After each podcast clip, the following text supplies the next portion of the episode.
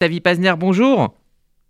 Bonjour Rudy. Merci d'être avec nous euh, ce matin. Euh, je rappelle euh, que vous êtes notamment ancien ambassadeur d'Israël en France. Alors, en se rendant sans en avertir les autorités israéliennes sur le mont du Temple, l'ambassadeur de Jordanie en Israël savait que cela pouvait provoquer un incident. Est-ce qu'il y a pour la Jordanie, selon vous, une intention de, répondre quelque part au geste d'Itamar Benvir qui, on le rappelle, s'était rendu il y a une dizaine de jours sur le mont du Temple?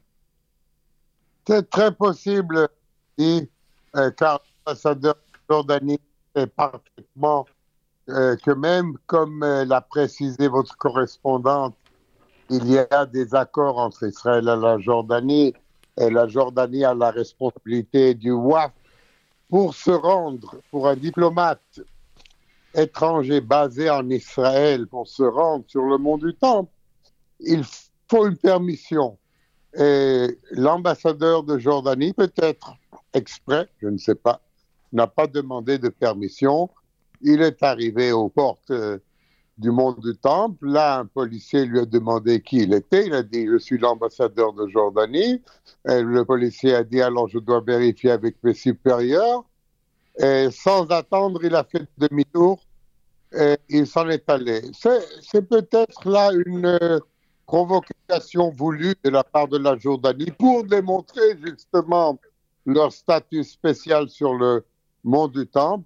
En tout cas, l'incident a été réglé en quelques heures et, notre ambassadeur à Amman a été convoqué au ministère des Affaires étrangères jordanien où il a reçu une protestation et, ensuite euh, euh, l'ambassadeur jordanien en Israël s'est rendu sur le mont du Temple et, il est resté euh, une demi-heure.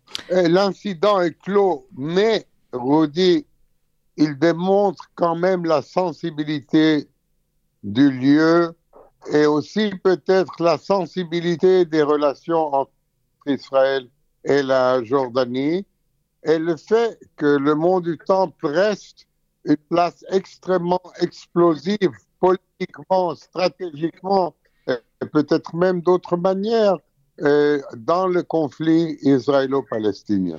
On, a justement l'impression euh, depuis euh, plusieurs semaines que ce lieu va être le lieu, il a toujours été, mais plus que jamais le lieu de, toutes les crispations. or, cela dit, dans les faits, il y a les postures politiques, mais dans la réalité, Israéliens et Jordaniens travaillent en bonne intelligence pour gérer ce lieu. Absolument, absolument. Et c'est pour ça qu'il faut, il faut essayer d'éviter vocation. Euh, par exemple, la, la, visite de Ben Gvir sur le mont du Temple trois jours après qu'il a été nommé ministre était complètement superflu, a amené un regain de, de tension, même si rien ne s'est passé, heureusement, parce qu'il l'a fait à 6 heures du matin alors qu'il n'y avait personne. Mais le fait même de, démontrer et d'essayer de démontrer que le monde du temple est un lieu de contentieux. Cela amène des tensions qui sont déjà là parce que vous savez, il y a l'historique des relations entre Benjamin Netanyahu et le roi de Jordanie qui ne sont pas bonnes.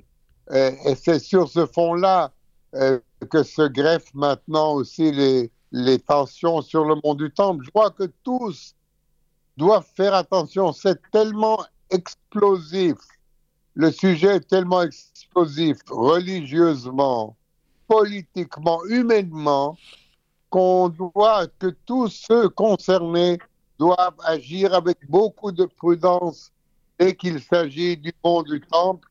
Et les Jordaniens ne doivent pas, comme ils l'ont fait hier, essayer de démontrer qu'ils ont un statut spécial et les ministres israéliens se doivent d'être très prudents lorsqu'il s'agit de ce monde du temple. Et j'espère, j'espère mhm. que dans les semaines et les mois à venir, les deux parties apprendront à travailler ensemble d'une meilleure façon qu'ils le font actuellement.